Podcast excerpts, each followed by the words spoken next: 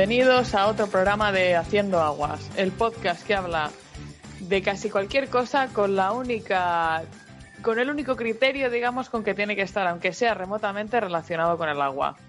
Eh, hoy tenemos, como ya viene siendo costumbre, a nuestro querido Luis Martín. ¿Qué Hola. tal? ¿Cómo vas? Hola, ¿qué tal? ¿Cómo vas en este momento de, rebrote y reperiodo de, de, pandemia? Pues yo aquí encerrado en mi atalaya y a quien Como se siempre, acerque, exactamente, le tengo ya los, no has los, notado cal- nada. los calderos de, de aceite hirviendo preparados, así que quien intente a- abordar mi humilde morada sufrirá las consecuencias.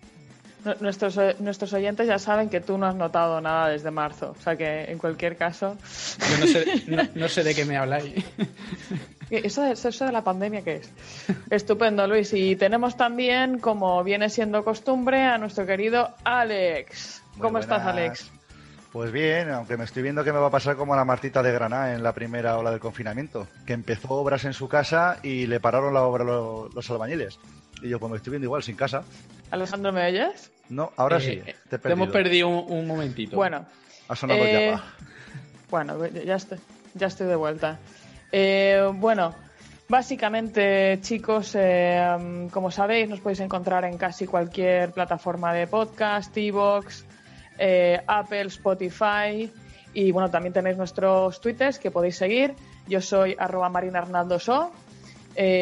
Luis es arroba hidrosostenible y Alejandro es AL16GM, eh, que es el password de su caja fuerte, por cierto. Eh, hoy tenemos eh, un programa bastante especial que, eh, si habéis ido siguiendo un poco los podcasts, son algunos temas que han ido saliendo. Eh, vamos a tratar de, de explicar eh, qué es el Green Deal y cuál es la conexión con, con el sector y con el mundo del agua y lo vamos a hacer de una manera muy entretenida. Este es uno de los temas que, que hemos convenido antes, antes de empezar este programa. Entonces, eh, uno de los temas que, que me gustaría hacer eh, al principio de, de- de todo esto es, ok, pues vamos a dar un marco, ¿no? Es decir, ¿qué es el Green Deal? Todo el mundo habla muchísimo del Green Deal, de la transformación verde europea, pero poca gente sabe realmente lo que es el Green Deal, ¿no? Se habla de fondos europeos y demás, pero bueno, ¿esto qué es? Pero espérate, bien. Marina, vamos a empezar haciendo una cosa, que lo hemos comentado antes y yo creo que nos ha gustado, ¿no, Luis? Vamos a vetarte que solo puedes decir tres palabras en inglés y a partir de ahí sonará bocinazo. Pero Green Deal no cuenta, ¿no? Porque se llama No, no, así. o sea, da igual, tienes que traducirlo también al castellano. ¿Qué es el Green Deal? ¿Qué es el Green Deal? Pues es el, es el trato verde, ¿no? O el contrato verde. Marina, es que se te está yendo un poco la conexión y has dicho Green Deal, ah, más o menos así como Green Deal. Entonces no sabemos si te estás durmiendo o te has tomado un whisky de más. Y ahora te has quedado. te has quedado. hemos perdido, ¿Tienes algún perdido problema con la conexión? Porque te has quedado. Han eh, confinado ¿me- a Barcelona me oís y o no? nota. Sí, Ahora, es ahora bien, ¿no? ahora sí. No hay problema. Vamos a ver, eh, pues ¿qué es el trato verde? Eh, básicamente, si os acordáis, el, el 1 de, de diciembre de 2019 tuvimos una nueva presidenta de la Comisión Europea, ¿vale? Presidenta, con A, terminado en A. Eh, ¿Cómo se llama la presidenta de la Comisión Europea, chicos? A ver, Eh, Va- Van der Leyen o algo así. La jefa, Alejandro, para ¿cómo se la llama? jefa. ¿Cómo A se ver. llama? Que no me da tiempo a buscar en Google. No, eso no vale, ¿eh? Eso está en las bases del concurso, no puedes buscar en Google. Ah, hombre, sí, no, has casi acertado. La von der Leyen. La. Claro, Van der Leyen. Es que yo escucho la, ¿Cómo, la cómo ser- se llama de nombre? De primer nombre, que es, que es nuestra homie. Como la Ay, de la mierda. sirenita, Úrsula. Lo tengo. Ursula von der Leyen. Muy bien, señores. Eh, Ursula von der Leyen es nuestra superpresidenta de la Comisión Europea. Es una persona muy, muy curiosa. Os voy a contar algunas cosas de ella. Eh, fue ministra de Defensa de Alemania. Esto ya te empieza a dar un poco de idea del carácter es de esta señora. Le habéis Uf. visto el pelo, ¿no? Siempre está perfecto. Miedito, miedito. Da miedo, sí, es, Da una miedo. persona con mucho carácter. Eh, ¿De qué partido de Alemania viene? De la Unión Demócrata Cristiana, igual que Merkel. Ahora te explicas muchas cosas, la miras y, y te suena, ¿no? Un poco a partido de, de Merkel. Pero es una persona que, que- que os voy a contar cosas de ella que a lo mejor os van a sorprender. Ella estudió economía en Londres y mientras que, y de hecho no llegó a graduarse, y mientras que estaba en Londres eh, tenía un seudónimo, era Rose Ladson, o sea, no utilizaba su, nombre. Eh, durante los 90 fue ama de casa, de hecho ha tenido siete hijos. Esta señora que ha llegado a ministra de Defensa de Alemania ha tenido siete hijos. Impresionante. Un ejército. Eh, ha vivido. Sí, sí, un, pequeño ejército. ahí fue cuando empezó a ensayar. Eh, y bueno, ha vivido en muchos países y a partir de 2001 es cuando se empieza a involucrar en, política local en Hannover. Y después, pues, eh, pues el resto es historia. En medio de todo esto, consiguió estudiar medicina y hacer un doctorado en Alemania. O sea, lo que, lo que vemos de esta, de esta persona es que es una persona em, que ha hecho muchísimas cosas, ha vivido muchas vidas en su vida, digamos, em, pero tiene un foco político muy fuerte. Es decir, ella es una persona que enseguida que se metió en política eh, creció muchísimo, a pesar de venir de, un background que, que no era o, de, una, de un contexto que no era ese. ¿vale? Y ahora, cuidado con la bocina, ¿eh? Atento. Eh, y ahora la tenemos de, presidente de la Comisión Europea. Entonces, ¿qué es lo que pasó? Esta persona entra a la comisión el 1 de diciembre de, de, de 2019 y lo que dice es, en los primeros 100 días de mi mandato, los primeros 100, ¿eh? voy a establecer cuáles son las líneas maestras de la Unión Europea para los próximos años. Cosa que vosotros sabéis, eh, Europa y cualquier administración eh, se mueve muy despacio. Hacer cualquier cosa en 100 días es una cosa impresionante. Bueno, pues la tía tenía el día 11 el Green Deal encima de la mesa. No me lo explico. O sea, esto una, una eh, ejecución impresionante. Evidentemente, esta persona no escribió el Green Deal ella sola, eh, ni siquiera lo escribió ella, era una propuesta que ya estaba, que, digamos, le, llegó a su, a su mesa. Eh, en este sentido, podemos decir, bueno, ya, pero una cosa que estaba ya, ¿no? Ya la habían trabajado los de la Dirección General de Medio Ambiente, ya, ya, pero ella fue la persona que dijo, hágase, y lo hizo al día 11 de llegar a su nuevo puesto de trabajo, cosas que no sé si alguno de nuestros oyentes ha cambiado alguna vez de trabajo, el día 11 no sabes ni dónde está la máquina del café. ¿Vale? Entonces, el día 11 la tía consigue lanzar esto a, la estrategia, lo que es el Pacto Verde Europeo, lo consigue poner a la mesa el, día 11. Entonces, ¿qué es el, Pacto Verde Europeo? Pues es como eh, metemos dentro de la estrategia de hacer Europa todo lo que son los ODS, ¿vale? Y la Agenda 2030. Es decir, cómo nosotros eh, metemos dentro de nuestras acciones a futuro de la, Unión ese pacto que hemos llegado entre todos los países y que ha tenido un consenso que quizá es el mayor consenso que se ha alcanzado a nivel de objetivos y sobre todo en un, en un periodo temporal que, bueno, em, no es largo ni es corto, es medio, ¿vale? Pero con un alto consenso mundial de un montonazo de organizaciones, de países, de administraciones a todos los niveles, que es la Agenda 2030. Así es como se, se mete dentro de, la estrategia europea. Una, preguntilla, lo de la Agenda 2030, lo mismo, explícalo un pelín. Vale, pues eh, la Agenda 2030 básicamente es una, eh, toda una serie de, objetivos que articulan las Naciones Unidas mm, y que sobre todo responden a eh, un momento que yo creo que estamos viviendo a nivel mundial, ¿vale? Que es en el que nos hemos dado cuenta de que el progreso nos ha traído muchas cosas, pero que el progreso también eh, no ha terminado, digamos, de cristalizar muchas de, las, de los objetivos eh, que todos, digamos, podríamos plantearnos a nivel, de, sobre todo el mundo desarrollado, que son temas que son básicos y que, y que todos podríamos eh, coincidir en que son temas que se tienen que implementar, que, es, que son los ODS, los Objetivos de Desarrollo Sostenible. ¿Esto qué quiere decir? Las Naciones Unidas ha conseguido eh, articular o plasmar con una serie de objetivos em, para, 2030 em, de, una cosa que es básicamente que nosotros queremos seguir con el desarrollo, queremos seguir con el progreso y queremos seguir con la riqueza económica, pero que eso se tiene que plasmar en toda una serie de, o, fijaron toda una serie de, mm, de, beneficios hacia la sociedad y el medio ambiente, que no entendemos más eh, que pueda haber un progreso económico sin que haya una protección del medio ambiente, que no pueda haber un progreso económico fuera de, los impactos sociales y del, bienestar, social. Entonces, ¿qué es lo que se plantea la Agenda 2030 o cuál es la filosofía detrás de la Agenda 2030? Todas las acciones que hagamos a partir de ahora, todo el desarrollo económico, todos los negocios que hagan las empresas, todas las acciones que hagan las administraciones, eh, tienen que pasar por el medio ambiente y tienen que pasar por la, por la acción climática y la acción social. Vale, esto es algo, algo a nivel casi mundial. Bueno, supongo que habrá países que, estén detrás de ello o es a nivel europeo. mundial. Mundial.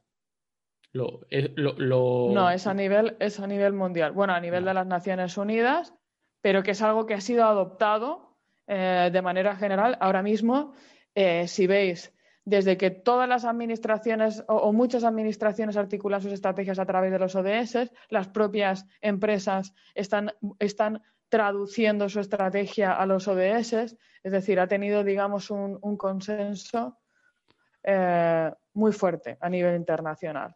¿Vale? Hoy en día, no sé, quien no se haya enterado de lo que son los ODS, por favor que se lo mire, ¿no? Porque esto es un poco, eh, si algo ha hecho bien las Naciones Unidas es Em, encontrar toda una serie de objetivos con los que muchísima gente estamos de acuerdo, en diferentes países, en diferentes niveles de las administraciones, en el sector privado, en, ningún sector. Es decir, todos eh, y muchas personas coincidimos con estos objetivos que ha conseguido cristalizar. Claro, el eh, problema de ahí no son los objetivos, el problema de ahí es lo que hay que hacer para llegar a ese objetivo y que ahí es donde vendrán los problemas. Porque sí, claro, que queremos llegar a ese objetivo, yo también quiero, ojalá chaqueando los dedos pudiéramos llegar. El problema va, supongo que estará cuando se concreten medidas y le diga a una empresa, pues mira, vas a tener que invertir en, en, catalizadores o vas a tener que cambiar el sistema productivo porque estás contaminando un montón. Ahí es donde, donde verdad vendrán los problemas y donde de verdad necesitaremos, supongo, una Sí, continúa, continúa. es, que, creo que hay un poco de retardo. Digo que ahí necesitaremos una legislación fuerte y no solo buenas intenciones. Efectivamente, esto que está diciendo Luis es clave y es, eh, y, yo creo que hay una mentalidad pre-Green Deal o Pacto Verde y una mentalidad post-Green Deal o Pacto Verde. Y esto es una de las cosas que a mí más me gusta y más me apasiona del tema del Pacto Verde. Eh, lo que se ha acordado ha sido que no es que el medio ambiente y la acción social vayan en contra del negocio, es que no va a haber otra forma de hacer negocio que no sea la acción climática y la acción social. Es decir, a partir de ahora es precisamente eso lo que te hace hacer negocio y no lo que te penaliza el negocio. Para eso hay una transformación, es decir, lo que se ha llamado la reconstrucción o la transformación eh, verde. Y eso necesita muchísima inversión. Es decir, para cambiar el mecanismo del capitalismo que tenemos ahora hacia un capitalismo verde y un modelo económico verde, hay que hacer muchísimas inversiones en las que vamos a pasar a sistemas de energía renovable, vamos a pasar a modelos de negocio que, tienen las mejoras medioambientales como centro, digamos, de, bienestar y de, y de creación de riqueza. Es decir, vamos a tratar de ostras, esto que antes parecía que iba en nuestra contra, ahora lo tenemos que virar para ponerlo a nuestro favor. Solamente aquellos negocios que sean responsables con el medio ambiente podrán hacer beneficio. Esto es, este, es, este es el Green Deal. Entonces, para eso, ¿qué hay que hacer? Hay que hacer una gran inversión. Y estos son los fondos europeos. Es decir, los fondos europeos son cómo conseguimos cambiar el fondo, la estructura de nuestro modelo económico para que a partir de ahora el negocio sea el beneficio al medio ambiente, el negocio sea el bienestar social y el negocio sea la mitigación del cambio climático. Esencialmente, esto es lo que es. ¿Vale? Eh, entonces es una cosa, pues que imaginaos, ¿no? Es, un cambio de paradigma, es un momento histórico y hay que mm, tomárselo en serio. Es decir, No vale, eh, y, por eso mucho la insistencia con el tema de los, de los proyectos europeos, la insistencia de que tenemos que aprovechar esto, porque si conseguimos utilizar los fondos que se han vehiculado hacia el Green Deal para cambiar cómo es nuestro sistema, esto es lo que nos va a dar de comer durante los próximos muchos años. ¿Vale? Esto es lo que va a generar un sustrato de progreso que nos va a acompañar muchos años. Y de hecho, tenéis que pensar una cosa. Ahora mismo se habla muchísimo de, los fondos muy asociados a la post-COVID, pero os estoy hablando de diciembre de 2019. El Green Deal no es una respuesta al COVID. Esto estaba antes. Lo que pasa es que lo que ha hecho el COVID es acelerar esto. Es decir, tenemos que implementar estos proyectos ya, porque no solamente es que es parte de la nueva estrategia europea, es que necesitamos estos, eh, canalizar estas inversiones y hacer esta acción, porque lo que vamos a hacer es dinamizar la economía. ¿Vale? Vamos a hacer, vamos a mover la máquina para que los países empiecen a, y las empresas empiecen a acelerar estos proyectos. Pues esto es lo que es. Oye, ¿cuáles son los, principales objetivos que se marca el, Pacto Verde? Neutralidad climática para 2050, ¿vale? Sin emisiones netas de gases de efecto invernadero. Protección de los recursos naturales. Mejora de la salud de los ciudadanos y algo que hemos oído mucho últimamente, no dejar a nadie atrás, ¿vale? Entonces, a mí eh, estas cosas, pues, esto es a fuego. O sea, esto va a ser nuestra vida durante los próximos años. Neutralidad climática, proteger a los recursos, mejorar la salud y no dejar a nadie atrás. Em, creo que nos estamos moviendo, o sea, esto es un cambio de paradigma absoluto, es una apuesta revolucionaria que hace la, la Unión Europea. Sabéis muy bien, y creo que todos sabemos, que la Unión Europea a nivel de estrategia ha estado un poco vacía en los últimos años. De hecho, hemos visto como Estados Unidos nos ha superado en ámbito tecnológico, China, por supuesto, está a punto de, superar incluso a Estados Unidos, pero esta estrategia que, establece la Unión Europea antes que el resto de países es la apuesta estratégica, es la apuesta geopolítica, os diría incluso. Vamos a ser referente, vamos a ser los que realmente implementamos todas estas tecnologías verdes, vamos a ser, mm, eh, o sea, digamos, sustrato de cultivo para un montón de empresas, startups, negocios, administraciones más modernizadas que hagan otro tipo de proyectos y vamos a poder exportar todas estas cosas a otros países en el momento, digo, fuera de Europa, en el momento que haga falta y vamos a generar riqueza de la transformación verde. Esta es la idea. Una, preguntita. El, Green Deal, en general, eh, ¿qué profundidad tiene? Porque, bueno, tú nos has, dado una serie de directrices básicas y ya sabemos que cómo se mueve la Unión Europea en en directiva y demás que luego hay que trasladarla a la, a, la legislación mm, de cada país. Eh, ¿Con qué profundidad trata, trata esto el Green Deal? ¿De verdad te da eh, políticas concretas o son algo más generales y lo que hay es detrás un, presupuesto que está dedicado a ese tipo de, medidas? ¿Más como una normativa o está más en plan enfocado como en su día los H20 o los FP7? FP7, H20. Eh, los programas de fondos de innovación. Vale. Sí, eh, bueno, hay un poco de todo. Básicamente, em, el Green Deal, o sea, el Pacto Verde que tiene esta filosofía y que tiene este objetivo, se materializa de dos maneras, ¿vale? Una es a través de políticas, evidentemente. Hay toda una serie de políticas nuevas eh, que lo, que nos hacen es elevarnos los criterios y los, objetivos que teníamos eh, hasta ahora.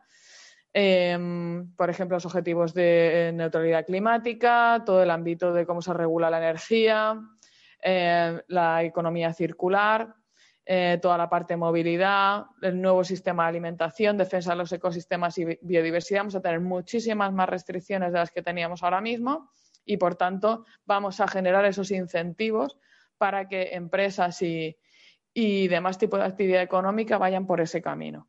Y luego lo que hay es una ecologización, ¿vale? Verdización de, todas las políticas que teníamos ya, ¿vale? Entonces, eh, cosas nuevas y cosas que estaban, pero que los voy a hacer eh, más, más verdes.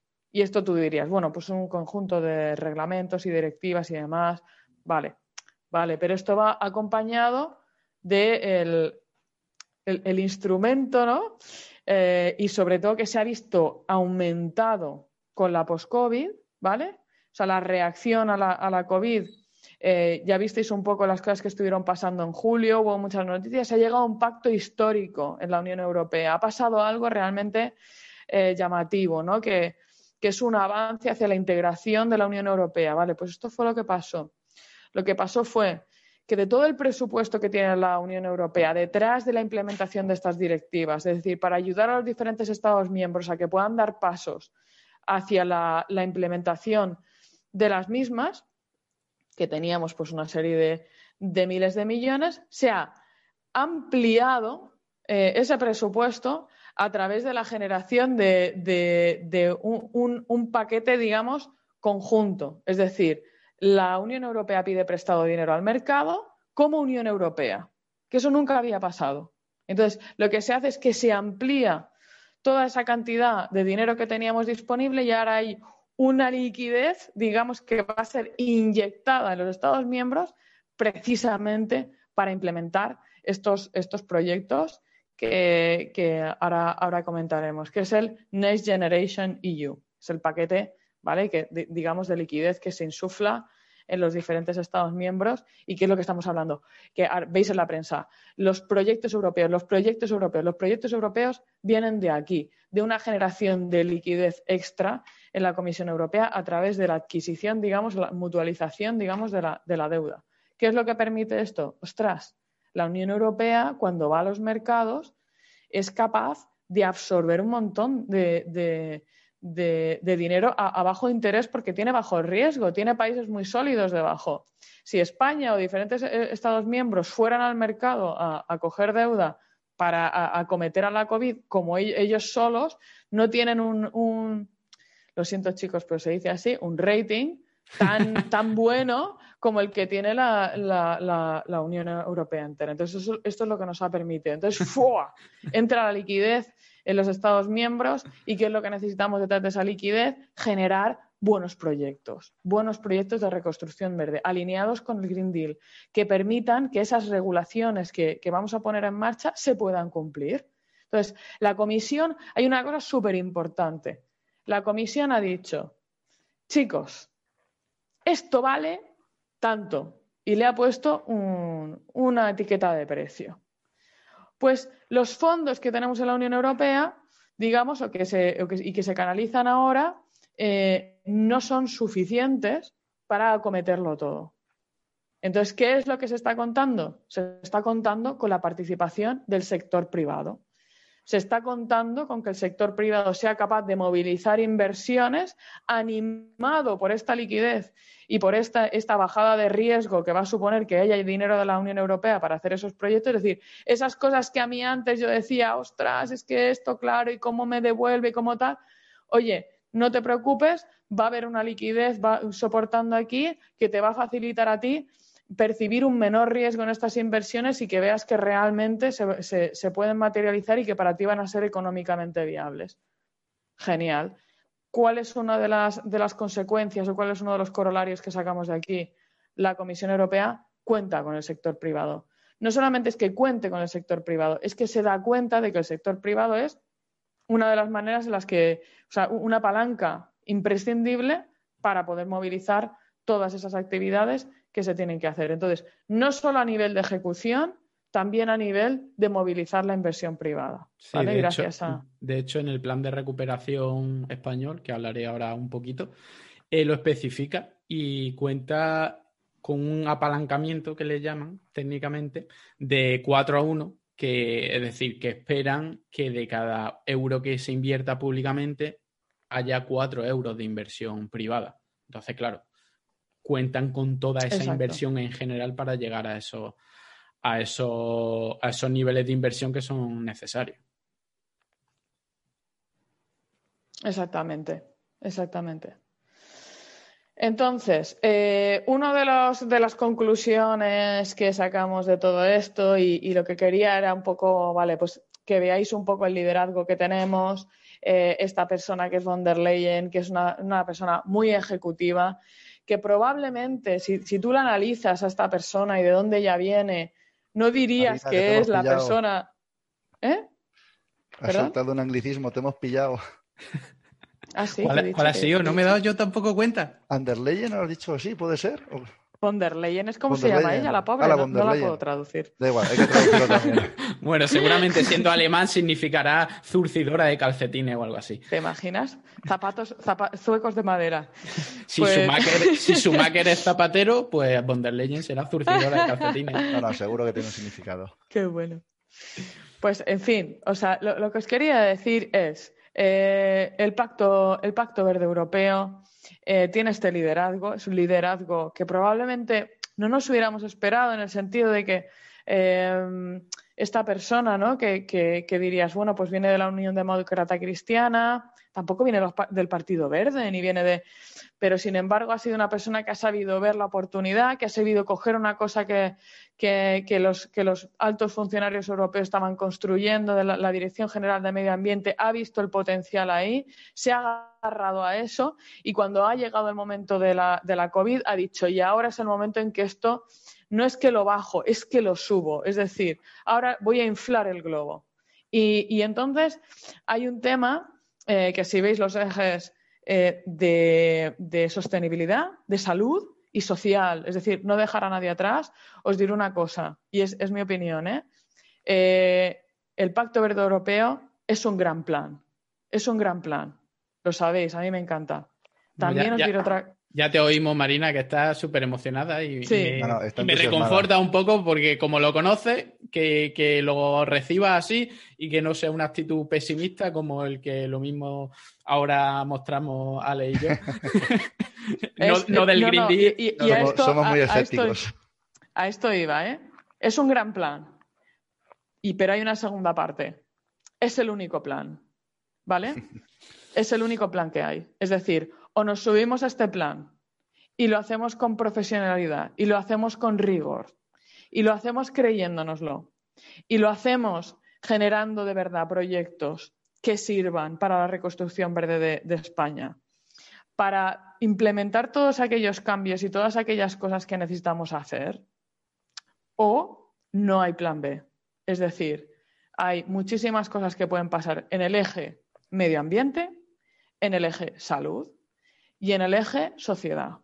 Estamos delante de quizá una de las peores crisis climáticas, una de las peores crisis de salud por la pandemia y una de las peores crisis sociales. Es decir, la ruptura social que puede ocurrir si no implementamos bien este plan, que es muy bueno, pero que también es el único que tenemos, o a lo que nos atenemos es a cosas muy serias. Entonces, esto, es una de las, cosas que quería decir, porque cuando conocemos y nos metemos en los planes eh, que se están preparando desde España para la reconstrucción verde, tenemos que ser, como ciudadanos, como profesionales del sector del agua, desde luego, o de cualquier otro sector, como ciudadanos tenemos que ser conscientes que esto que se está haciendo es lo más importante que se está haciendo hay otras cosas que están pasando a nivel social. Yo no las voy a pasar a un segundo plano porque cada uno tiene su manera de pensar y cada uno tiene su sensibilidad. Y eso es desde luego respetable. Pero esto, esto trasciende a todas esas cosas e impacta a todas esas cosas. Por tanto, hay que tener mucho cuidado de olvidar que estos planes se tienen que implementar bien, porque si no, todas las otras preocupaciones se van a multiplicar por 20. Entonces, para mí es poner el carro eh, eh, detrás del caballo, ¿vale? O, el caballo delante del carro. Este es el caballo. Esto es la, manera tractora. Si vamos a dedicarnos a adornar y a pintar el carruaje, está muy bien, pero sin caballo no tira.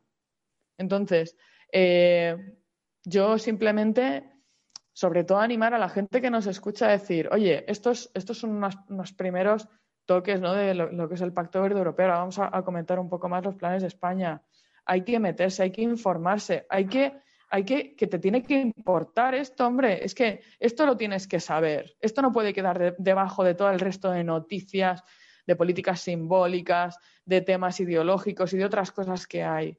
sean de donde sean. Esto es importante. ¿Vale? Entonces, esto es mi alegato.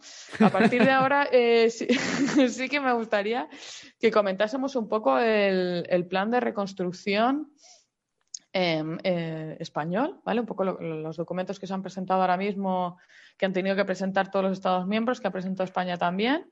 Eh, que Luis, nos contase un poco pues, este documento en general. Vale, os lo comento. entonces, antes de nada, ¿Todos los países han tenido que presentar un documento de este estilo? ¿Era una obligación? Absolutamente, sí. Bueno, si querías acceder a los fondos, claro. Sí, bueno, claro. Claro, eso fue el 21 de julio, ¿no? Que pusieron a disposición 750.000 millones de euros. Exactamente. Sí. Eso, fue. Que, en ese momento. Exacto, eso fue el pistoletazo de salida y eso eh, ahí fue donde se acordó que se iba a hacer este, se iba a pedir este paquete de deuda mutualizada, ¿vale? Todos los países a la vez, digamos, como Unión Europea se iba a ir al mercado. Y entonces lo que se iba a pedir es a los diferentes países eh, preparar estos proyectos. Una de las primeras reacciones, y esto es una de las cosas que empieza un poco a, mm, ¿sabes? Es, ay, nos, y nos van a inyectar no sé cuánto dinero de Europa. Y dices, no, vamos a ver, a ti no te van a inyectar nada. Tú lo que vas a hacer es preparar unos proyectos y los vas a justificar y vas a poner KPIs y vas a decir cómo están alineados con la estrategia y vas a demostrar que son proyectos viables. Y entonces te van a dar dinero para hacer esos proyectos. Pero a ti no simplemente te va a llegar dinero a la cuenta, te va a llegar dinero a la cuenta para hacer algo.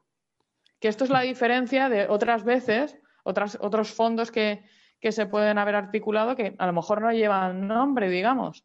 Pero esto no es que yo me reparto y ahora, y ahora España empieza a repartir, ¿no? A ver, ¿quién, ¿quién le toca primero? No, esto no va de esto. Va de preparar proyectos, de hacer proyectos. Entonces, dime cuál es el proyecto y la Unión Europea te dará el dinero si lo considera justificado. Y este es, este es el, momento en el que estamos. Entonces, todos los países han tenido que construir primero este documento muy general, ¿vale? Para, dar un poco líneas maestras de cuáles son los proyectos, cuáles son las, prioridades que se van a dar en cada uno de los países y luego lo que se irán haciendo es construir proyectos más, más específicos, porque como sabéis y ya habéis vosotros ya mirado, este, este, documento digamos que es bastante breve. ¿Vale? Es un poco para, hacer una primera revisión. Vale, pues voy a, ponerme un poco a ello, a hacer una visión un poco general, porque aunque el documento es breve en sí, yo lo voy a hacer un poco más breve y voy a ir a los puntos, puntos clave. Y voy a empezar un poco por el tema que nos preocupa al final todo, el dinero. No porque nos preocupe el dinero, sino porque sin dinero no se puede hacer nada. Si no hay movilización de, millones, eh, se queda todo en palabras. Y hablaba de los 750 mil millones de euros que se han movilizado para el desde el 2021 al 2027, ¿vale? 2021-2027 y eh, bueno, se habla de 2021-2026, 2021-2027, no sé por qué hay un baile ahí en esa fecha, pero bueno, son seis años. Y a España, en esos seis años, les toca 140.000 millones. Es decir, son muchos millones. Y más o menos se dividen entre 72.000 millones de transferencias y 68.000 en préstamos. Es decir, más o menos el 50%. Y ahora veremos por qué es importante esa diferencia. En el, en el documento y sobre todo en la, rueda de prensa que dio el presidente dio Pedro Sánchez, hablaba de que lo que querían hacer era eh, concentrar esa inversión en los primeros tres años. Que hubiera mucha inversión en esos primeros tres años para que, como un poco para que tirara del carro. Y en esa inversión se hablaba de 72 mil millones eh, del 2021 al 2023. Y claro, vosotros diréis, pero vamos, ¿cómo es concentrar si esos 72.000 es, es la mitad?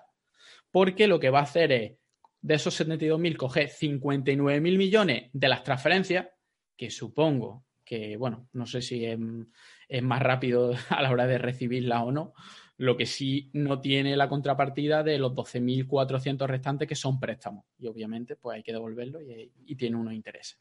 Entonces, esa es la idea. También hay que tener en cuenta eh, que este gobierno lleva un año eh, que son tres años más de legislatura y que pues parece que encajan muy bien los tiempos de hago mi primer periodo hasta que termine la legislatura por si luego o no gano las elecciones o tengo problemas, pues por lo menos que se quede la otra parte como en dos bloques.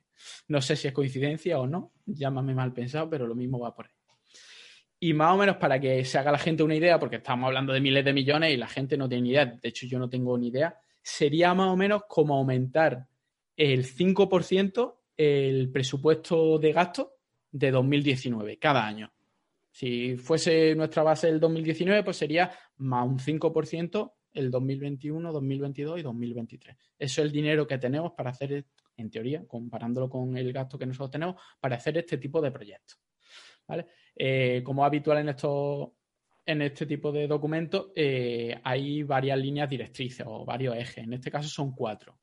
Eh, la España verde, la España digital, que son un poco los más importantes. No que sean los más importantes, pero bueno, los que tienen más presupuesto.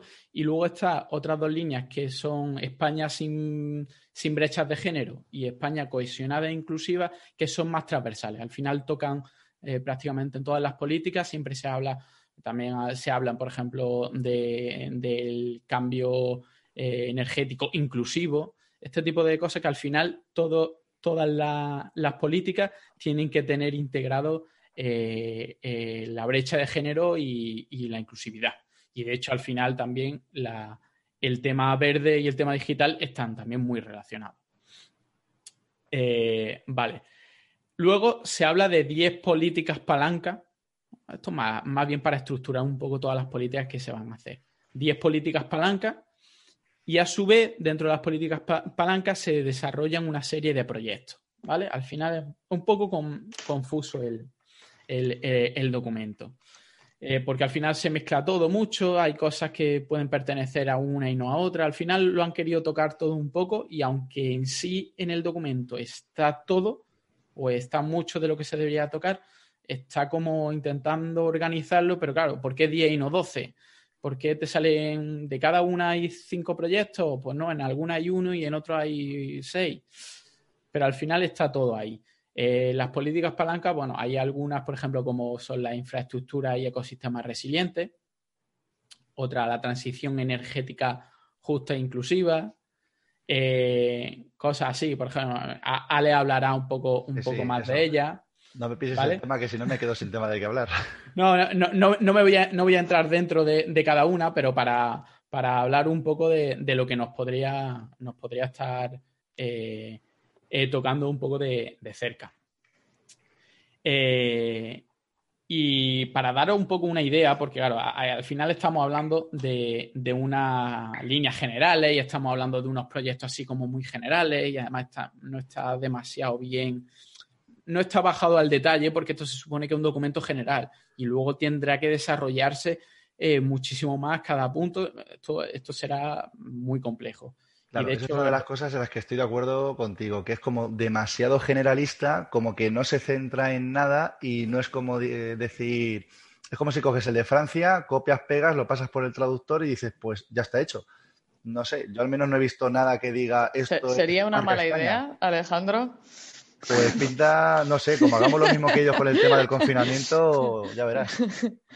Ya, ya.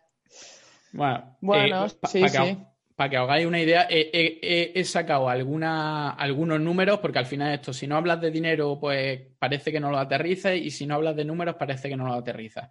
En el documento no sale, pero por ejemplo, en, la, en la conferencia que dio, en la rueda de prensa que dio el presidente cuando lo presentó, sí dio algunos datos concretos de, como de objetivos concretos que se querían que se querían conseguir y yo creo que esto sirve un poco para muestra un botón. Por ejemplo, hablaba con el tema energético. Hablaba que querían para 2023 250.000 vehículos eléctricos nuevos. Y para ello iban a. Se quería tener para 2023 100.000 puntos de recarga. Esto, para que la gente un poco sepa, sería que cada año en el 2021, 2022 y 2023, el 6,6% de los vehículos que se vendan son eléctricos. ¿Vale? Hasta ahí, bueno, vale. Yo no es tan no es tan difícil conseguirlo. Lo que pasa es que en la rueda de prensa dijo el presidente, y 5 millones de vehículos eléctricos para 2030, ¿vale? Y yo me puse a hacer cuentas. Y dije, vamos si para el 2023 tenemos 250.000, en el resto de los 7 años tenemos que vender 4.750.000 vehículos, ¿vale? ¿Eso qué significa? Eso significa que el resto de los siete años, la mitad de los coches que venda tienen que ser eléctricos para conseguir 5 millones de coches eléctricos, suponiendo que estás vendiendo los mismos coches eléctricos que en el 2019. Digo, los mismos coches que en el 2019. La mitad tienen que ser eléctricos.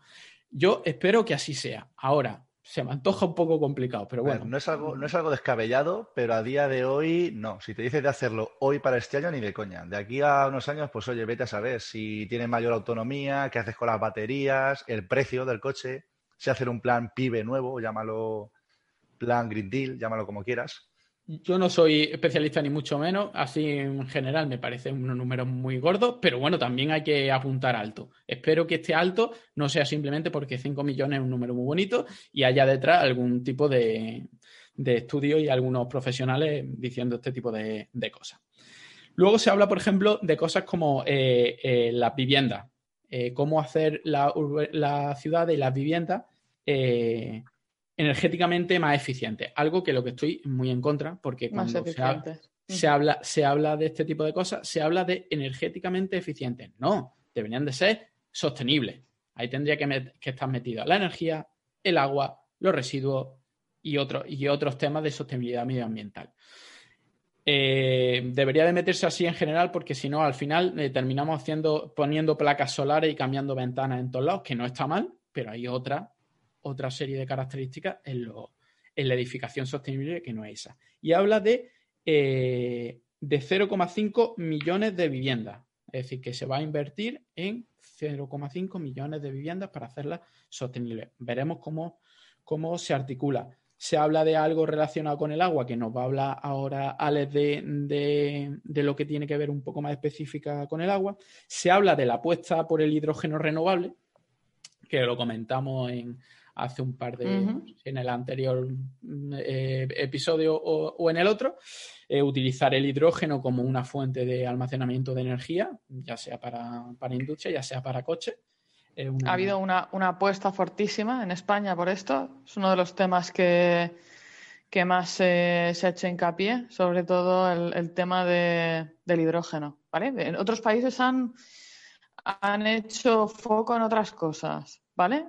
Algunos eh, eh, más, más por el tema digital, otro más. En España parece que la cosa va por hidrógeno. Sí, claro. Y hidrógeno renovable. Al final es que utiliza. Hidrógeno verde. Para, para, conseguir ese hidrógeno, obviamente utiliza fuentes de energía renovable y no utilice eh, combustibles fósiles.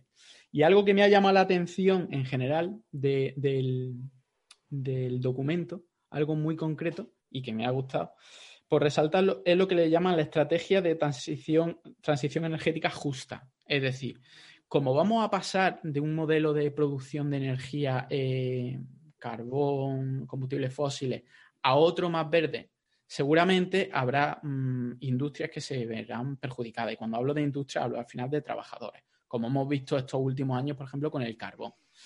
Hay que tener en cuenta que se hace una transición energética, cualquier transición tiene que que tener eh, una de las condicionantes de ser justo, de no dejar en la estacada a esa gente que estaba trabajando en ese tipo de, sectores y quizá a lo mejor reconvertirlo en la misma zona o si no lo reconvierte en la misma zona, pero por lo menos tener en cuenta que no puedes, mm, para vestir un santo verde, no puedes desvestir el otro, porque al final todo el mundo tenemos, tenemos, que, tenemos que vestirnos. Y en general, el documento, por hacer una crítica al documento, eh, el documento en sí no me gusta cómo está redactado.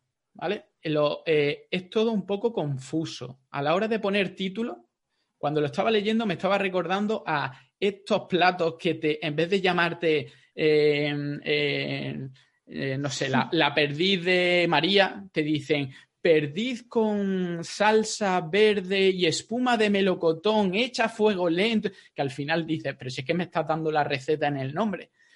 Pues en esto un poco así, los títulos de los, de los, de los proyectos y de la y, de la estrategia, mm, prácticamente no hace falta leerte la descripción, si es que ya están ahí. Es como intentar meter, y, hay que meter la palabra justo y, equitativo y digital en el título. Por favor, mm, vamos a hacer luego, luego ya lo explicamos. Y otra cosa importante, vamos a ver, si tú estás escribiendo un texto y llega un trozo de texto que es importante, lo pone en negrita, ¿no? Pero claro, lo que no puede decir, vale, eh, pero es que encima de este trozo que es importante, hay esta frase que es súper importante, pues voy a ponerla en mayúscula. No, tío. y luego que quedará la palabra más importante dentro del texto más importante, le pongo exclamaciones. No, por favor, vamos a ser un poco vamos a, redactar. A Luis no le ha gustado el formateo. El formato no, me gusta. No hablo de la tipografía, pero es que además que se hace complicado. Pero tampoco. Complicado, ¿eh? Aparte de, la, de, la, coña, mm, es coña por una parte, pero por otra parte. Sí, que solo le faltaba estar escrito en Comic Chan y ya vamos. y en rosa. yo, yo, te pregunto una cosa, Luis. A ver qué opinas. Eh, ¿Tú qué piensas? Es decir, de, una lectura de ese documento, ¿tú piensas que la cosa va por infraestructura o la cosa va por capacitación? Es decir, em, en, mi mente, en mi mente no están los dos súper separados, pero un poco sí. Es decir, eh, una cosa es yo decirte, eh, España va a ser la primera en 5G y entonces lo que voy a hacer es, y, y como yo entiendo eso, es que yo voy a hacer infraestructura 5G en todo el país, o en España yo voy a hacer que voy a instalar infraestructura 5G, pero sobre todo voy a proveer de los incentivos a las empresas o a la creación de empresas que hagan cosas con el 5G. ¿Me entiendes? Son cosas muy diferentes. Nosotros hemos estado como país y, en, épocas anteriores, ¿no? ¿Cómo, utilizamos los fondos europeos en su día? Fue muy, mucha infraestructura. Es decir, tenemos trenes, tenemos autovías, tenemos cosas que vienen de esa época, ¿no? De decir, ostras, hay gente que viene a España y dice, pero ¿cómo tenéis estas autovías? Si en nuestro país, que en teoría eh, va mucho mejor o X, no tenemos este tipo de infraestructuras. Sin embargo, han invertido más en capacitación, facilitación de la generación de, ¿no? conocimiento, empresas, redes, eh, que lo que hacen es que, oye, pues yo tengo una economía más basada en, en, en, industria o sector privado, digamos que me genera una riqueza porque tienen este tipo de servicios. Em, ¿Qué piensas tú? En el documento, según lo que, evaluar este lo que, se, lo, que se, describe en el documento, sí es verdad que se hace una mención a, eso, eh, a que eh, se va a financiar eh, nuevas empresas, ideas, proyectos que utilicen esas nuevas tecnologías y esas nuevas infraestructuras para hacer algo. Y se habla también mucho del tema de la, de la, de la educación, del tema de la eh, de la FP, la FP dual, nuevos modelos, se van a invertir mucho en FP. y por ahí, por lo menos en el documento, sí se extrae la, la, la tendencia, la querencia, la apuesta por no simplemente hacer infraestructura, sino desarrollar lo, lo que se va a hacer con esa infraestructura y que los proyectos se basen en esa infraestructura para que todo el, tejido económico y de innovación esté basado en esa infraestructura y no simplemente sea a la hora de realizar la infraestructura. Esperemos que esa, esa idea eh, se lleve a cabo y no simplemente se quede en el papel y al final la gente lo que intenta es sacar dinero para, para, para la infraestructura y no para lo que se va a hacer con esas nuevas tecnologías, esa infraestructura. Pero sí se destila del, proyecto, si te lo lees bien con, paciencia. Estoy, de acuerdo contigo. Yo, esto es un poco una de las cosas que pienso, ostras, eh, tenemos que tener mucho cuidado. Claro, exacto. No, esto no, puede ser otra vez lo mismo. Es decir, no puede ser otra vez infraestructuras de primer nivel con una capacitación de, de tercer, cuarto nivel. Exacto, es decir, entonces, que tú tengas unas infraestructuras muy no, buenas. No generamos el, caldo de cultivo. Eso, efectivamente, lo que decíamos. Que en España tenemos unas estructuras de la leche, pero luego la gente, eh, o cuando digo gente, digo empresas, digo entidades, o no están capacitadas para poder sacarles el máximo provecho, o al revés, nos, le, están sobredimensionadas. Que es lo que nos ha pasado también muchas veces.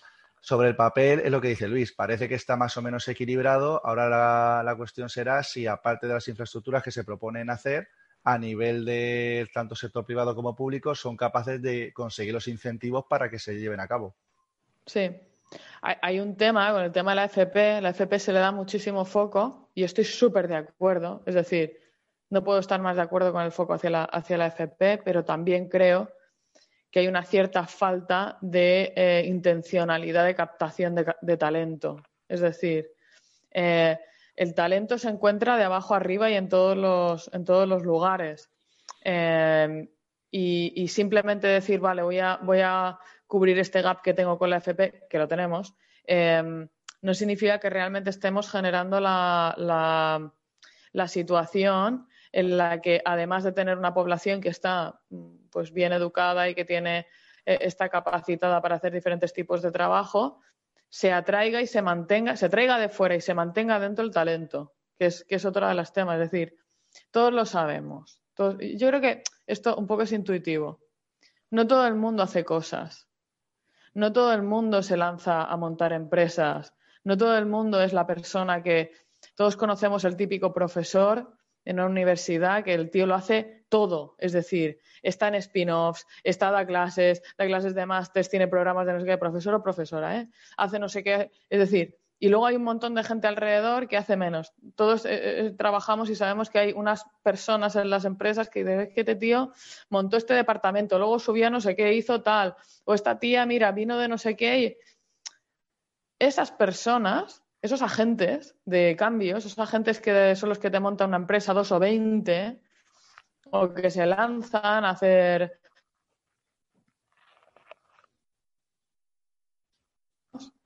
Esa, eh, todas esas personas, pues ostras, son las que queremos poder mantener. y esto hay que fomentarlo. Pero, también fomentarlo y no, no, lo hemos conseguido hacer, ¿eh? Sí, pero por ejemplo, el documento está constantemente hablando de impulso a las pymes, pero cuando habla de pymes se, centra mucho en las spin-off, las startups y es en plan, ¿vale? ¿Y qué pasa con las empresas de toda la vida que son precisamente la mayor parte de ellas o los autónomos? Son al final quienes están mm, sacando a España adelante o se intenta que sean ellas quienes saquen a España adelante. Es como que se han quedado un poco de lado. Y efectivamente, mm. lo que estás diciendo tú, son gente que, Mm, eh, o puestos de trabajo que se suelen acceder desde la FP. Sí, sí, sí. Bueno, las pymes, yo creo que pymes y autónomos son una, fibra productiva muy importante del, país, pero vamos, yo creo que a, todos los niveles se tiene que apuntalar los, eh, las, las, iniciativas. Las iniciativas privadas es lo que mueve es lo que mueve el mundo. Las administraciones tienen que, tienen que dinamizar y tienen que ser capaces de, primero, eh, canalizar esos fondos europeos y, rodearse y fomentar que haya innovación, que haya creación de nuevas empresas, que se le facilite la vida a los autónomos, que se facilite la vida a las empresas, que no haya procesos de contratación horrorosos que, que son súper lastrantes, es decir, todo, todo lo que es la, la renovación de la administración, que por otro lado es uno de los focos que también tiene el Pacto Europeo y, la, reconstrucción, es hacer administraciones más ágiles, más modernas, eh, más digitalizadas, con que no solamente tengan un papel fiscalizador y, persecutorio, digamos, de, las empresas y demás, sino que también tengan un papel importante de dinamización de la economía. Evidentemente, hay que controlar el dinero público. Todo estamos de acuerdo que esto es algo que, que la labor de la administración a nivel es importante, pero no se puede olvidar em, que lo que va a suceder es que va a haber, lo que va a salvar un poco la, economía va a ser el gasto público. Y esto tiene que suceder. Si no sucede, no tenemos plan B. No hay otra cosa. Es lo que os decía antes. Es decir, o está esto o está la nada. Entonces, o pasa o lo vamos a pasar muy mal. Entonces, se tienen que poner las medidas y la gente se lo tiene que, que tomar en serio. Esto pasa por cambiar muchas de las formas en las que la administración pues orienta, digamos, o la mayor parte de la energía se va a ciertos tipos de, cosas. Y, hay que empezar a, sin olvidar y sin dejar esas, esos temas que son importantes, pero también eh, entender el papel tan importante que tiene la administración ahora mismo de canalizar los fondos, de facilitar la vida y de, y de conseguir que, esas, eh, que, se generen empresas, que se, que, se que se hagan negocio, que se hagan proyectos, que, que la economía se mueva. Claro, y, no, y no tiene que ser esto como un, parche simplemente que eh, los que vayan a hacer proyectos digan, bueno, vamos a hacer ahora proyectos de este estilo porque es lo que nos va a dar dinero, pero que no, que no sea la base de nuestro futuro y nuestro crecimiento, ¿no? Deberían de ser eh, proyectos que, que piensen que las empresas y, bueno, las universidades, todo el que haga proyectos, que puede ser la base para, para en un futuro ir por ahí, que sea como el empujón el primer empujón, que sea como la primera inversión que hacen para que tú puedas ir con tu, con tu proyecto y tu empresa y luego ya una vez que estés rodado sigas sigas tirando y al final devuelva un poco lo que te han lo que te han dado, que al final es lo que queremos, que, que la economía, darle un empujón a la economía para cuando la economía vaya bien poderle devolver al, al país eh, lo que te ha prestado en un momento dado y lo que ha invertido en ti. Y es algo que, por ejemplo, no le estamos permitiendo a, a toda la gente que se ha formado y que desgraciadamente está en otros países trabajando. No nos están pudiendo devolver todo lo que hemos invertido en ellos, a muy a su pesar. Pues sí. Absolutamente. Y bueno, vale, que yo me, he quedado, no he comentado eh, todo el artículo por el tema del agua porque te tocaba a ti, así que cuéntanos eh, lo que nos toca un poco más de cerca del tema del agua y, España. sí, pero antes de eso quería también comentar porque de los 140.000 millones, eh, por lo que yo había tenía entendido, que tampoco que no había visto lo que tú comentabas de por el tema de la legislatura, pero que, también puede tener que ver, es que realmente lo que habían pedido son solo los primeros 72.700, 70.000, eh, lo tengo por aquí apuntado, 72.700, porque eran los que venían a fondo perdido y la parte de los créditos lo dejan para el segundo periodo que eso sí que necesita más justificación, aparte pues, son Pues la, división son 59.000 en transferencia en esos primeros años y los otros 12.400 si son préstamos en los tres primeros años. No van, a, no van a hacer la mitad todo de transferencias primero y luego todo de préstamos, pero sí la mayor parte de las transferencias. Tiene más sentido, tiene más sentido lo que dices, totalmente.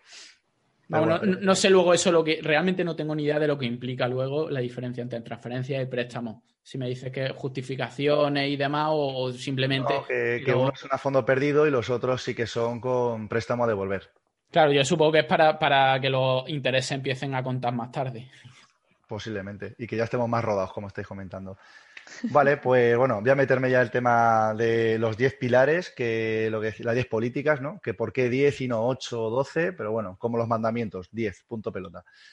Y en los que yo creo que nos afecta más al agua son en la 2, 3 y 6, creo que hemos comentado antes. La de infraestructuras y ecosistemas resilientes, que esta, según una tabla que pone al final del documento, representaría el 12,2%, que serán pues en torno a unos 8 millones, 8 mil millones de euros. Ojalá no lo, no lo cedan. Y digamos que esto lo que se centra es en el desarrollo de las soluciones basadas en la naturaleza y el refuerzo de la adaptación y resiliencia climática en infraestructuras. Es decir, esta está más aplicada a infraestructuras que a formación. Eh, lo que es el sector del agua nos aplica directamente la línea de trabajo número 5, que es la preservación de los espacios litorales y los recursos hídricos en, todos los ámbitos a nivel general.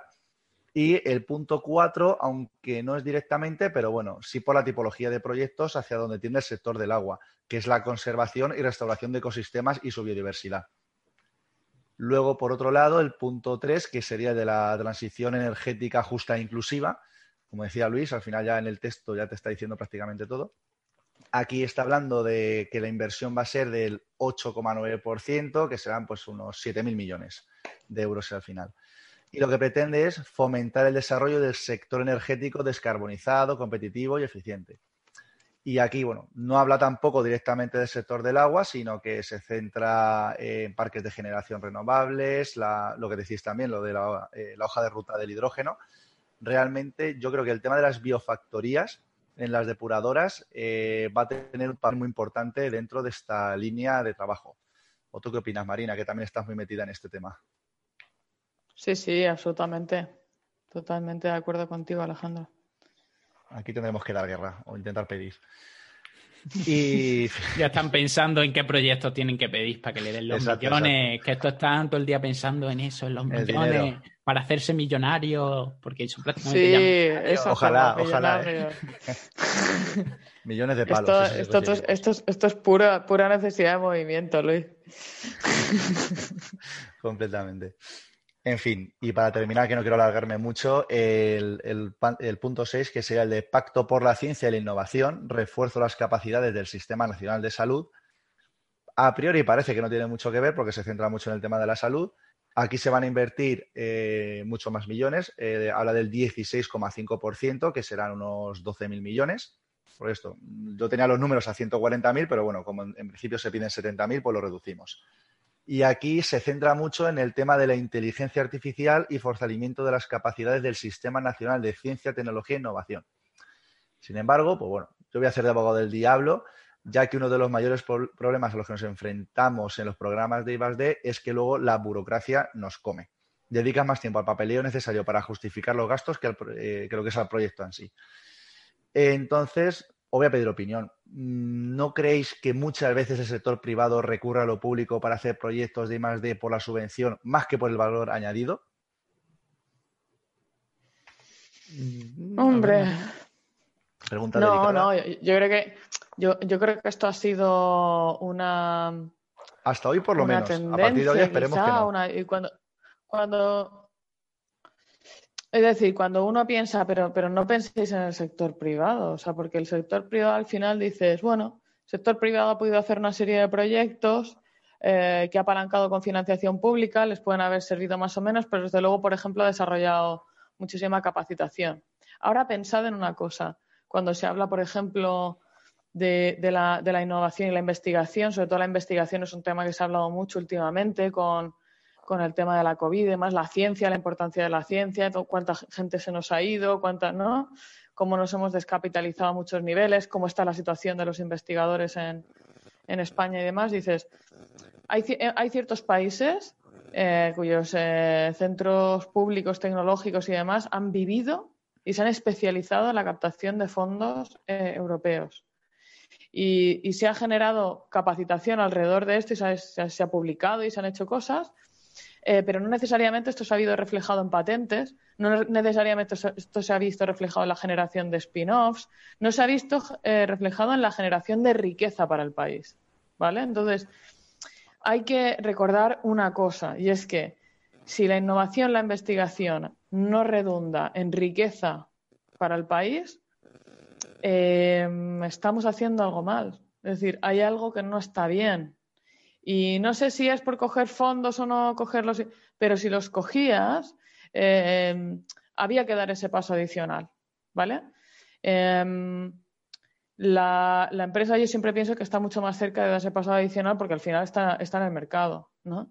Pero hay, hay una situación que tenemos de... El otro día escuchaba un, un webinar sobre, sobre investigación y demás y cómo está la situación en España y se decía, toda España todo el sistema, digamos, académico español ha generado menos patentes que un solo profesor en el MIT. Toda España. Entonces, oye, mm, pasa algo, ¿no? Es decir, está pasando algo. Eh, coincido con un tema con Alejandro. Eh, el tema de la burocracia es algo. Eh, yo, soy muy anti-burocracia, lo siento, pero no es algo que me... Y, creo que es un tema... Y aquí es donde iba un poco con el comentario de la fiscalización versus la dinamización. Hay que tener mucho cuidado de cómo se implementa la burocracia, porque ciertas burocracias se convierten en fines en sí mismos. Es decir, departamentos enteros de centros tecnológicos de universidades y de empresas dedicados a hacer justificaciones y a hacer papeles parece que es que se, da más empleo a las, a las, personas que mueven papeles que a las que realmente hacen resultados. Y entonces esto se convierte en un problema porque te estás olvidando de que tu papel como eh, administración pública o institución pública o, o, digamos, manejadora de fondos públicos que pagamos todos con nuestros impuestos, es la de que eso genere riqueza al país, que es lo que todos queremos. Todos queremos un mayor nivel de bienestar. Y eso pasa porque esos proyectos que se financien no es que se ejecuten en no sé qué y el entregable 3 esté con el párrafo 4 donde tal y entonces esto esté, sino que asegurarnos de que más allá del control haya eh, después una actividad que se genera, que puede ser patentes, que puede ser empresas. Y para eso hay que tener un, una, una, una muy buena medida eh, de, hasta dónde controlo y hasta dónde dejo que las cosas pasen. Y en este sentido yo creo que hemos ido un poco hacia atrás, o sea, sinceramente, es mi opinión, ¿eh? es, Marina hablando. Yo, yo creo que, que hemos, hemos eh, avanzado mucho en la fiscalización y nos hemos olvidado de que, de que y hablo de los proyectos europeos, ya, y, nos hemos olvidado de, que, de que el gran objetivo detrás es que estas cosas se, se apliquen. Y muchas veces hemos lastrado a, todo tipo de organizaciones e instituciones. De, hecho, generado unas barreras de entrada enormes, porque si no tienes personas capaces de, de, arrastrar todo el aparataje administrativo que llevan muchas de las iniciativas a nivel de innovación que se pueden implementar, pues es que no puedes ni acceder a ellas. Entonces, esto es esto es un problema, ¿no? Es decir, esto no puede ser. por, eso hay, por eso hay empresas que se dedican solo a gestionar proyectos europeos. Es decir, yo quiero, tengo mi empresa y quiero acceder a un proyecto europeo y contrato a otra empresa que no tiene ni idea de lo que tú haces, simplemente lo que hace es gestionar proyectos europeos y se lleva una pasta. Y te habla de que han conseguido el 80% de los proyectos europeos. Y eso no tiene, no tendría que tener en el más mínimo sentido. Es decir, que yo tenga que contratar una empresa para que me den un proyecto en vez de tener un proyecto técnicamente que sea muy bueno o sea el mejor, eh, no tiene, no tiene ningún, ningún sentido. Pero sí que no ya solo pasa en, centros de investigación, en universidades, es que eh, la burocratización eh, está colapsando hasta los profesores, los profesores de primaria, de secundaria que se tienen que, tienen que hacer más papeleo que, preparar clases para, los alumnos. Y es que eso no puede ser. Al final, al final terminan los centros de investigación eh, pidiendo proyectos y además pidiéndolo a porrillo, pidiendo, vamos a pedir 10, algunos nos darán. Y si ese uno que te dan, de repente tú te das cuenta y dices, pues mira, esto no tiene ningún tipo de... Pensábamos que por ahí podíamos tirar, pero resulta que no, que al final la investigación no va por ahí y te demuestra que lo que tú tenías planteado no va por ahí. Pero bueno, ya te lo han dado. Pues de ahí sacarás dinero para comprar ordenadores, para comprar no sé qué, para comprar no sé cuántos, y al final se convierten en fuentes de financiación y te da un poco igual lo que sea. Si tienes la suerte de que el proyecto que a ti te interesa y te lo dan, vale, pero si es un proyecto menor, pues ya está. Y al final terminas teniendo una una persona, dos personas, tres personas en un departamento simplemente para hacer papeleo, que no tiene ningún sentido que haya una persona que su trabajo, por lo menos los departamentos que tienen esa posibilidad, porque muchos departamentos que el papeleo lo tienen que hacer los mismos que investigan, los mismos que dan clase, y digo, oye, al final, ni eres, si eres profesor, buen profesor será porque, porque simplemente tienes vocación, pero a lo mejor no eres buen investigador, porque claro, le dedicas mucho tiempo a dar clases. Y si eres buen investigador, mm, también tienes que ser bueno eh, eh, desarrollando proyectos europeos. No es que los proyectos europeos hay que desarrollarlos de aquella manera, hay que estructurarlos de aquella manera. Te tienes que hacer experto en todo. Al final no va a llegar. Al final acaban divorciados. Sí, sí. No, aquí hay, una cuestión, o sea, que, podemos. hasta dónde llega, hasta dónde penetra la, burocratización, eh, yo creo que nos podría dar para un podcast entero y, coincido totalmente. Y entonces es un poco ese equilibrio. Es el equilibrio que yo creo que desde mi punto de vista se ha trastornado un poco. Y no, no podemos en estos, en estos tiempos que nos quedan, no podemos pensar, o sea, y, hay una parte de demanda y hay una parte de oferta. En la parte de oferta está la, está la administración con estos fondos que tiene que analizar, que tiene que ser capaz de que, de que se puedan vehicular a proyectos que interesen Em, y luego estamos nosotros, los que estamos en el otro lado, en este, en este caso digamos que los, que estamos aquí estamos en el otro lado, luego habrá gente que está en la administración y, y, está en el, lado de allí, em, pero en el lado en el que te toque, da igual, es decir, hay que tomárselo en serio. Y es un poco lo que os comentaba, al final es entre todos, sabiendo que hay maneras de que el sistema eh, se pueda un poco, ¿no? Eh, no podemos tener ese tipo de mentalidad. Ese tipo de mentalidad no cabe ya. Pero no por nada, no porque es que así es como se hace bien. Sí, desde luego así es como se hace bien. Pero es que nos va la vida en ello. Hay que tomárselo en serio. O si realmente decimos, no, es que voy a ir a lo que necesito, voy a ir a lo que interesa, voy a ir a lo que es ambicioso y que pienso que puedo conseguir y lo voy a hacer bien y lo voy a hacer con rigor y con profesionalidad y lo voy a hacer hasta el punto y la coma, o esto no, va a tirar. Entonces, eh, desde un lado y desde el otro, desde el punto de, la demanda y de la oferta, todos tenemos que estar muy convencidos de que tenemos que hacer las cosas muy bien, con muy buena, con muy buena disposición. Y, eso es un poco lo que, lo que, lo que pienso. Evidentemente hay temas sistémicos que hay que solucionarlos y esto se tiene que solucionar desde arriba y, el gobierno ya está implementando toda una serie de medidas para poder agilizar eh, la contratación y demás y, cosas que si os metéis en prensa veréis. Eh, pero quizá incluso más, ¿no? Es decir, tenemos que realmente dar unos pasos importantes allí. Y, bueno, y la gente que tenemos la suerte, porque yo creo es la suerte de estar involucrados en innovación y en, todos los proyectos que vienen y, que tenemos la oportunidad de estar involucrados en, nuevas iniciativas y demás, pues vamos, eh, tomárnoslo todo súper a pecho, ¿no? que yo creo que es lo que, lo que se está haciendo, eh, por lo menos en mi entorno. Y, yo creo que es lo que, lo que hay que hacer. O sea, lo que hay que hacer es esa muerte y vamos con esto, este es nuestro gran plan y, vamos a conseguirlo, ¿no? Y va a haber dificultades y cosas que no nos gusten, pero este es, este es el plan y hay que creer en él. Y yo creo que esto es, esto es importante porque nos dará la motivación. Yo creo que hay que hacerlo también en estos aspectos que hasta los que no creen que esto tenga que ser una base para la economía del futuro, simplemente se sumen porque es lo que está teniendo éxito.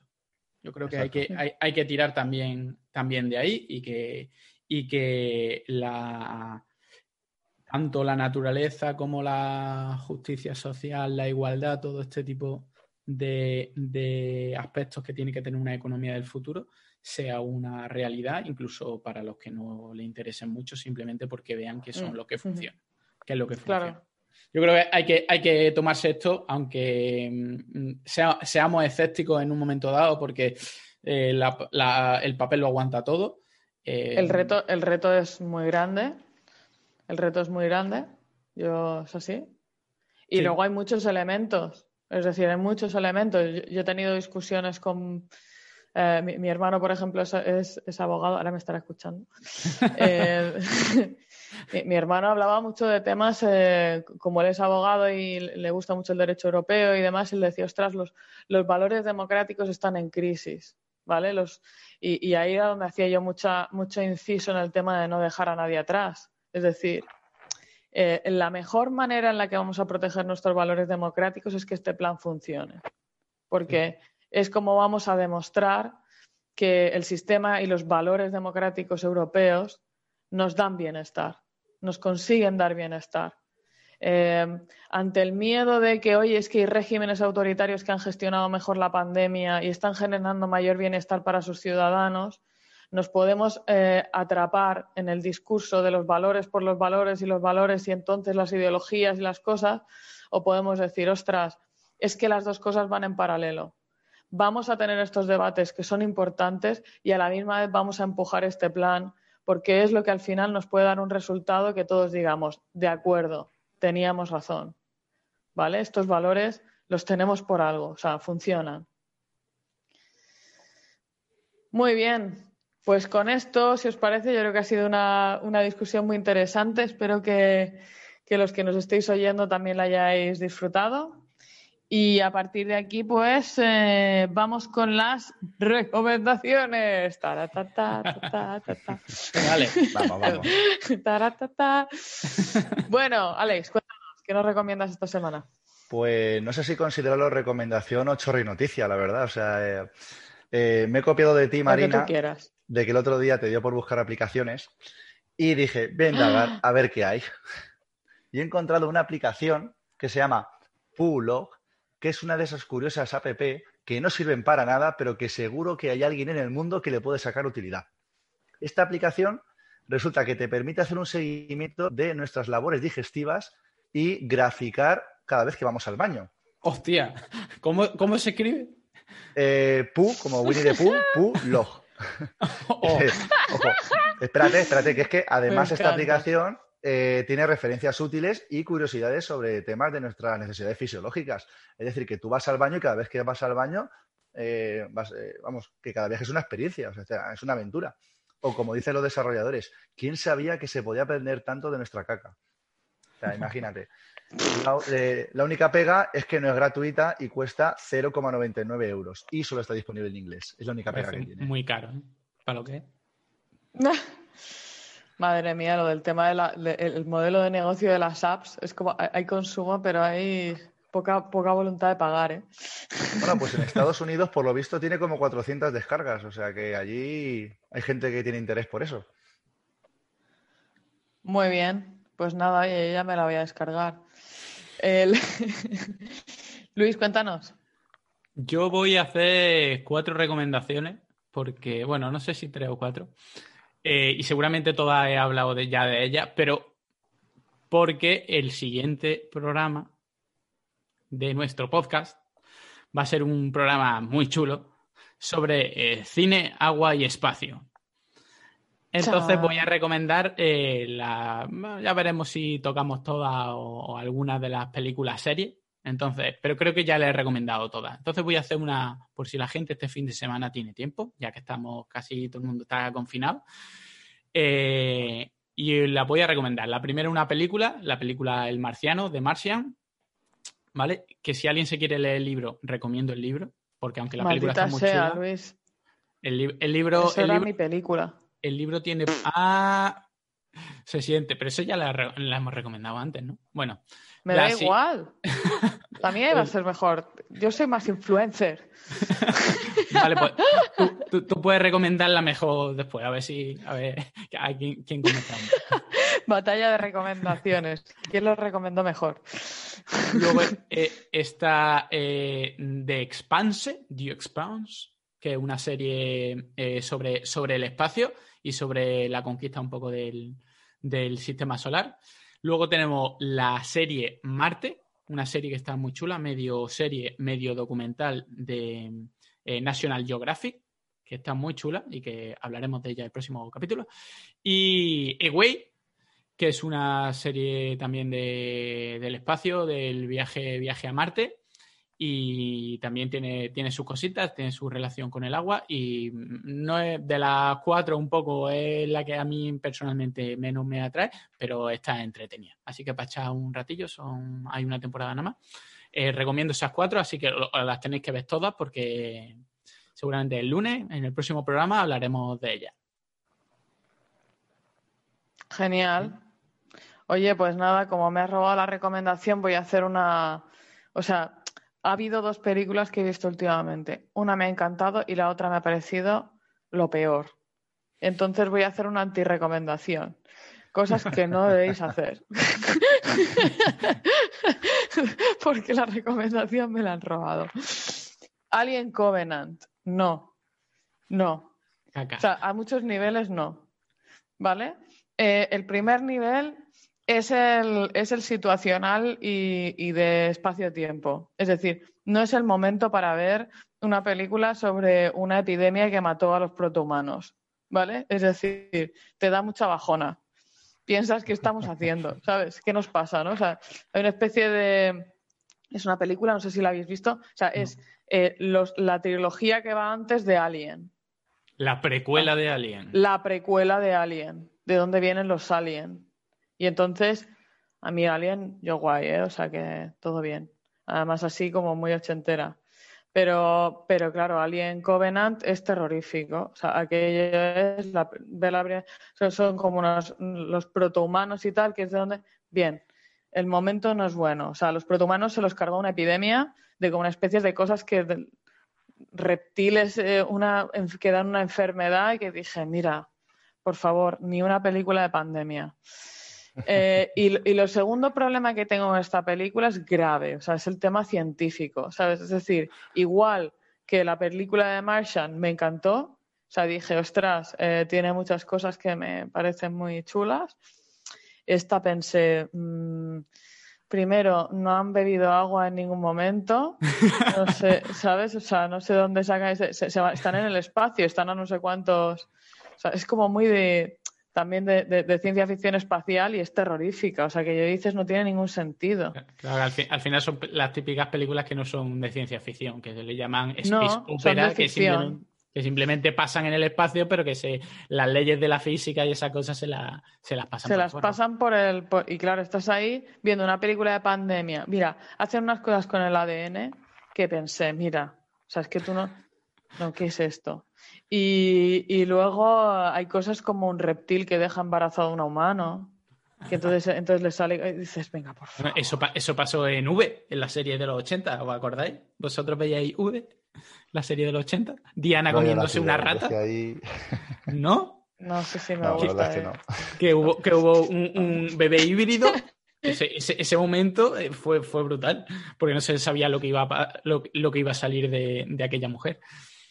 Pues muy, reco- muy recomendable también. Bueno, Yo una de las, uno de los temas, ah, oye, mira, que si tú vas a hacer una película y tienes un montón de millones de euros, oye, pon un científico en tu vida. Es decir, que ahorra un poquito en el cartelito este que has puesto aquí y te contratas a un buen asesor científico que te diga, mira, lo que no puede ser es que hayáis respirado, pero que no sepamos cómo hayáis bebido, ¿sabes? Que esto no tenga una gravedad que esto tiene de repente la gravedad de la Tierra, ¿sabes? O sea, cosas que dices, ¿qué, qué, qué sentido tiene esto? ¿No? Ninguno. Así que no, y no. Y luego la temática, ya os digo, o sea, mm, muy, muy chunga. Yo no, no quiero ver nada que sea relacionado con epidemias, ya os lo digo. perfecto, no la veremos. Estaremos casi. Estupendo. Pues muy bien, con esto damos por finalizado el programa y allá va nuestro cántico. Buenas Buenas noches, Cuenca!